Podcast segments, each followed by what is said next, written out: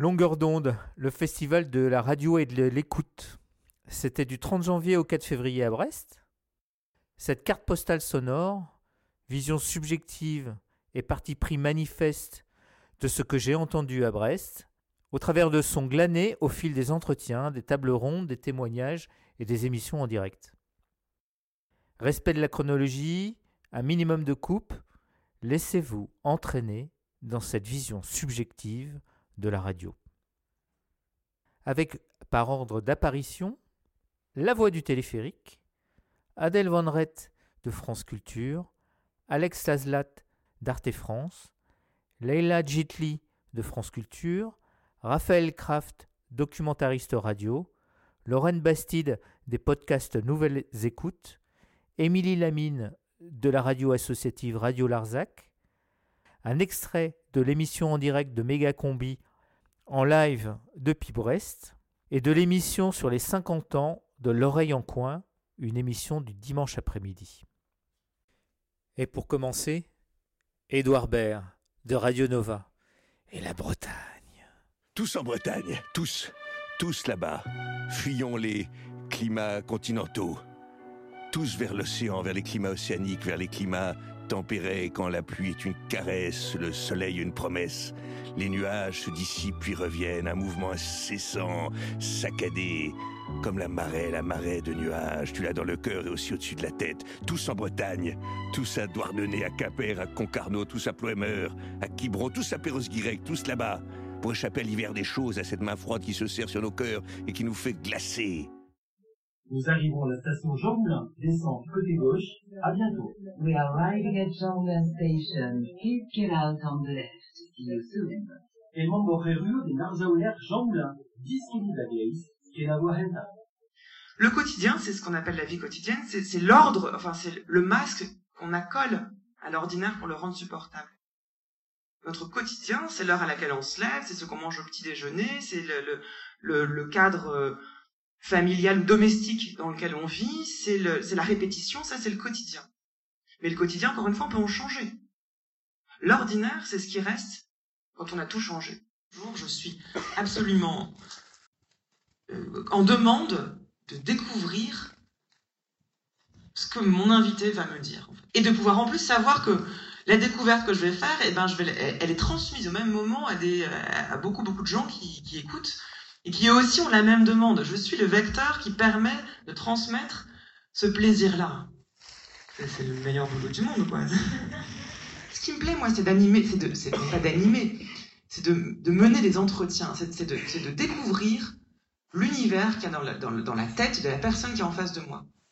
Quand en plus cet univers, il est créatif, intelligent, euh, conceptuel et sensible, bon bah euh, après, c'est mon, métier, c'est vraiment mon métier, c'est à ça que je sers, c'est mon rôle, que de faire en sorte que cet univers-là soit rendu, euh, soit présenté sous son jour le plus attirant, le plus enthousiasmant, euh, le plus stimulant pour les personnes qui vont le regarder.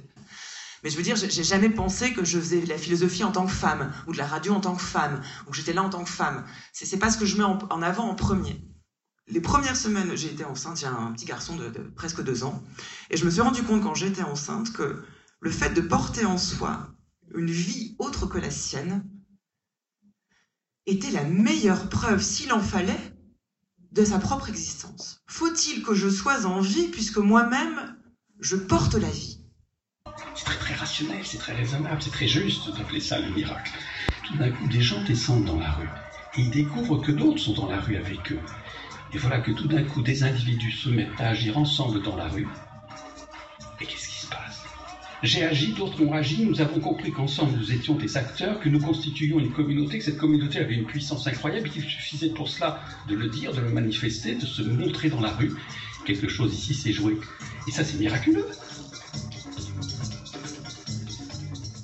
Moi, j'ai l'impression que j'aime aussi faire du témoignage pour une chose.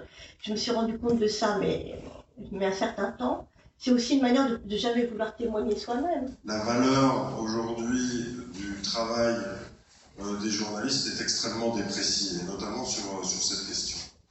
Et, euh, et le fait que qu'on constate, parce que maintenant on a un outil qui permet de voir si les gens passent, les gens sautent la pub, ben en fait c'est hallucinant.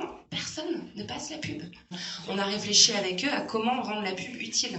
Et donc on a proposé aux auditeurs et aux auditrices pour chaque massage commandé, un massage serait offert à la Maison des Femmes, aux bénévoles de la, Maison des Femmes, qui est une maison à Saint-Denis qui accueille les femmes, euh, notamment victimes d'excision. Euh, et les bénévoles euh, ont, ont- reçu des massages grâce à la publicité.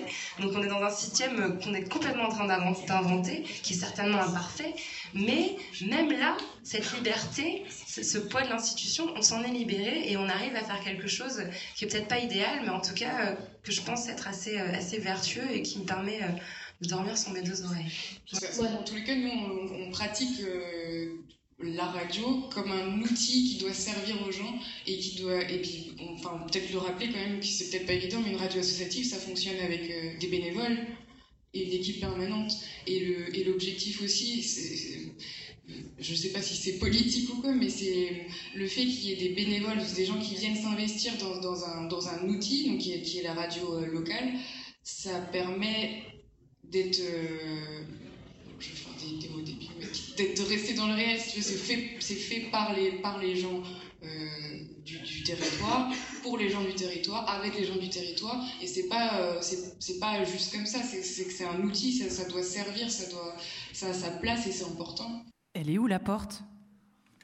À l'entrée, ici, il y avait une porte là qui fermait la rue et on passait par là pour descendre en ville. Quoi. Donc il y a une porte de l'autre côté là et il y en a euh, une autre de l'autre côté là aussi. Je les connais même pas toutes, j'en j'en connais, je, je dois en connaître grand maximum deux, mais après vous dire exactement combien il y en a et où est-ce qu'elles sont, ça, euh, je sais pas du tout. Il reste des souterrains cachés, euh, ils sont, ils sont dissimulés, c'est des souterrains profondeur dans la terre qui a été enterré, tout ça. Quoi.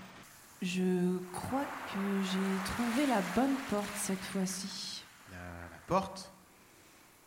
La brume, cette terre, cette difficulté de vivre. Qu'est-ce, Mais qu'est-ce que vous racontez là? Je veux vraiment me rapprocher des éléments. Oh, oh, Lara, vous êtes sûr que ça va? La légende, elle est tellement plus forte que la réalité. Ah, ok, ok. Vous, vous, vous avez vu le, le latino breton à moitié chelou.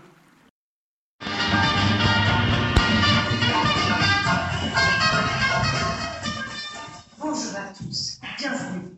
Vous écoutez L'Orient en coin du dimanche après-midi de Jean Garrido et Pierre Cotou. Il y a des mots comme ça, quand on les dit, ça vous arrache le cœur. Forcément, ils sont imprimés à vif. Le générique de L'Orient en coin que nous avons partagé ensemble, bah, dans le fond, pour certains d'entre nous, et vous allez tous les retrouver. C'est comme euh, de l'essence dans une voiture. Nous, ça coule dans nos veines, hein, cette musique-là. On est très heureux de partager ça avec vous aujourd'hui. Pardon, vous la sentez l'émotion ou pas? Ça va venir tout le temps, hein. Je compte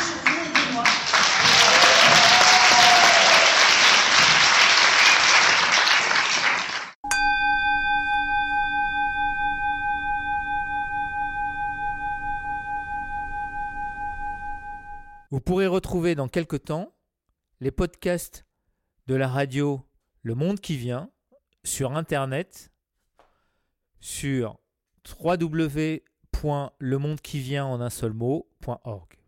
À bientôt.